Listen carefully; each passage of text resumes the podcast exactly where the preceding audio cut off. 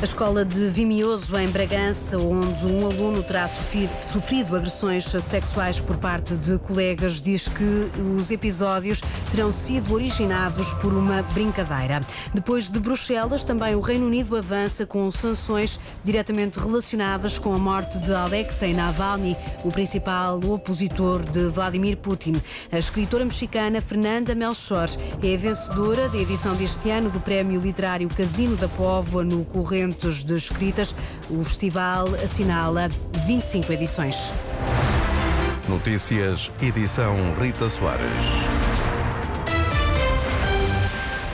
A escola de Vimioso, em Bragança, onde um aluno terá sofrido agressões sexuais por parte de colegas em janeiro, diz que os episódios terão tido origem numa brincadeira. É pelo menos essa a conclusão do processo aberto pelo agrupamento de escolas e remetida, Sandra Henriques, ao Ministério da Educação. Numa nota escrita enviada à Antena 1, o Ministério da Educação afirma que o processo instaurado ao nível da escola indica que terá existido uma brincadeira entre alunos, simulando exames médicos à próstata e que as restantes entidades ainda não concluíram ou ainda não deram conhecimento da conclusão das respectivas diligências. De acordo com a tutela, a preocupação da Escola de Vimioso foi a proteção do aluno envolvido no episódio, mobilizando o apoio do Serviço de Psicologia e Orientação, a vigilância dos assistentes operacionais, os professores e o diretor de turma. Houve alunos suspensos preventivamente e, no caso de um deles, o prazo de suspensão foi prolongado. Entretanto, já regressaram todos à escola e estão a frequentar as aulas. O Ministério da Educação garante ainda que a Escola de de Vimeo-se continua a dar especial atenção a eventuais situações que ponham em causa a segurança dos alunos e mantém o trabalho colaborativo com instituições parceiras. Lembra ainda que durante todo o ano letivo é feito um conjunto de ações para sensibilizar os alunos para os perigos da atualidade, como a violência e o bullying, a internet segura ou a violência sexual sobre crianças e jovens ou o consumo de drogas. Nesta nota do Ministério da Educação é referido ainda que a Escola de Vimioso tem atribuídos selos como Escola Sem Bullying, Escola Sem Violência ou Escola Saudável.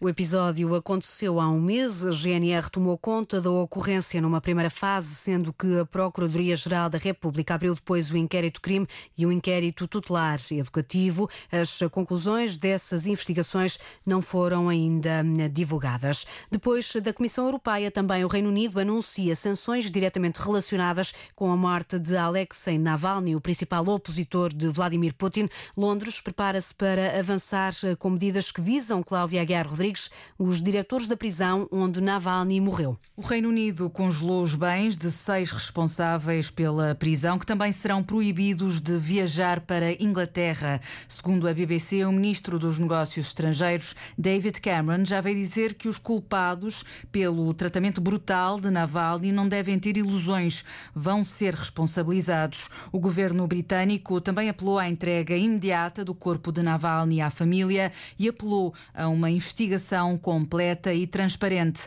Ao anunciar as sanções, Cameron disse que era claro que as autoridades russas viam Navalny como uma ameaça e que por isso tentaram repetidamente silenciá-lo. Entretanto, o primeiro-ministro Rishi Sunak anunciou que o Reino Unido e os aliados estavam a considerar todas as opções para responsabilizar a Rússia e Vladimir Putin. Não há ainda confirmação do paradeiro do corpo de Alexei Navalny por parte das autoridades russas, enquanto os esforços para localizá-lo estão a ser constantemente bloqueados pelas mesmas autoridades. Também hoje, a União Europeia aprovou novas sanções económicas para a Rússia em resposta à morte de Alexei Navalny. É já o 13º pacote de sanções contra Moscovo, um pacote que foi aprovado por unanimidade. O texto está agora a ser definido para que possa entrar em vigor no sábado, data em que passam dois anos sobre a invasão da Rússia à Ucrânia. A escritora mexicana Fernanda Melchor é a vencedora da edição deste ano do Prémio Literário Casino da Póvoa no Correntes de Escritas. A escritora conquista o troféu Nuno Carvalho com o livro Temporada de Furacões. A violência extrema da luta entre cartéis da droga, contada no livro Temporada de Furacões, valeu a Fernanda Melchor o Prémio Literário Casino da Póvoa. O júri ficou impressionado pela maneira como a escritora mexicana fala do lado mais sombrio da natureza humana, justifica José Mário Silva. Com uma escrita torrencial, marcada pela coloquialidade, a escritora dá corpo a uma narrativa polifónica que exacerba a existência de personagens, elas próprias restos, na periferia da periferia. Tudo isto conduz o leitor a uma experiência de vertigem isenta de qualquer tentação moralista. Temporada de Furacões mereceu a escolha unânime de Ana Gabriela Macedo, Isabel Pires de Lima, José Mário Silva, Carlos Marques e Isabel Lucas. O Correntes de Escritas e a Porta Editora lembram Luís Sepúlveda, atribuindo o prémio com o nome do escritor chileno aos pequenos escritores da Escola Básica de Armamar, graças ao trabalho Vitória e Vitória.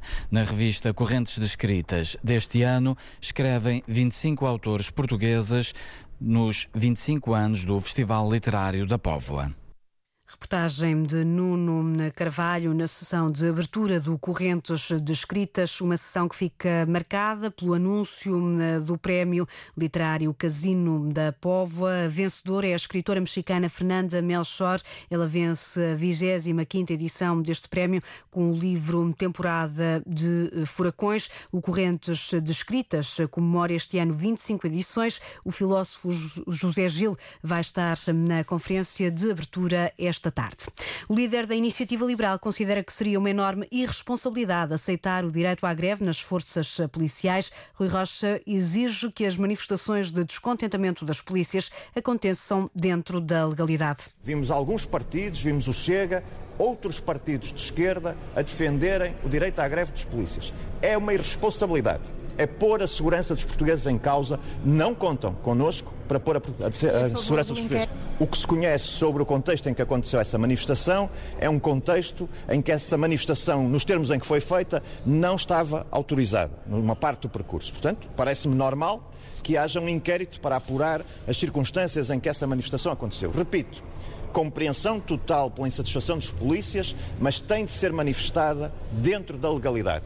Considerações de Rui Rocha à margem da apresentação do Pacto Social da Confederação Empresarial de, Portugal no Porto. O líder da Iniciativa Liberal referia-se à manifestação não autorizada de há dois dias às portas do Capitólio em Lisboa, enquanto decorria o debate entre Pedro Nuno Santos e Luís Montenegro. Os polícias adiaram, entretanto, a manifestação que estava prevista para o dia 2 de março. O encontro que ia juntar forças de segurança de todo o país vai acontecer depois das eleições, quando houver um novo quadro político em Portugal. Ora, a poucos dias do arranque oficial da campanha para as eleições, o Consulta Pública de hoje ouviu as preocupações daquela que é hum, olhada como a geração mais qualificada de sempre, o fim das juventudes partidárias como solução para aproximar os jovens hum, da política foi, Isabel Cunha, um dos temas que marcou o programa desta manhã. Adriana Cardoso, farmacêutica, defende que a solução para que os jovens tenham voz ativa na política passa por uma reorganização dos partidos.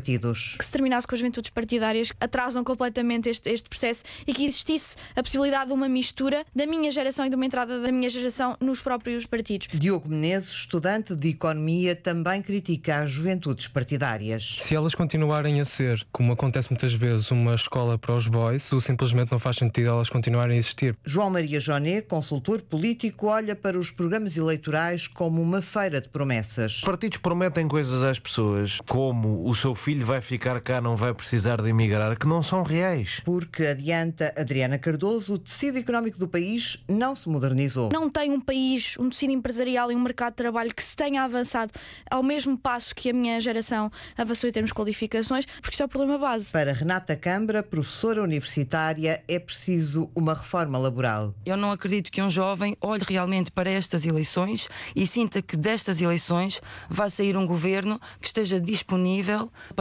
reverter as leis laborais da Troika. O futuro para os jovens passa por outros temas desvalorizados na pré-campanha. A habitação e a saúde têm sido muito discutidas, mas acho que tem falta um, um foco uh, para a educação, para a cultura e para o ambiente. Inês Ayer, designer humanista em Nova Iorque, põe a hipótese de regressar com estas condições. Garantir que é possível ter uma casa com condições dignas e também ter acesso a tudo o que a rede metropolitana tem a oferecer em termos de saúde e educação para eventuais eh, filhos, eu constituir família em Portugal continua a ser um grande ponto que me fará voltar. Outro tema que os jovens lamentam estar fora da pré-campanha é a política externa, em particular o posicionamento dos candidatos no que diz respeito à política europeia.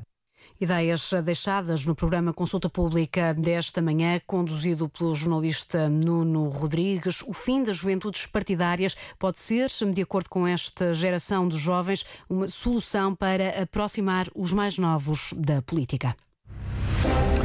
Notícias na Antena 1, RDP Internacional, Antena 1 Madeira e Antena 1 Açores. A edição foi de Rita Soares.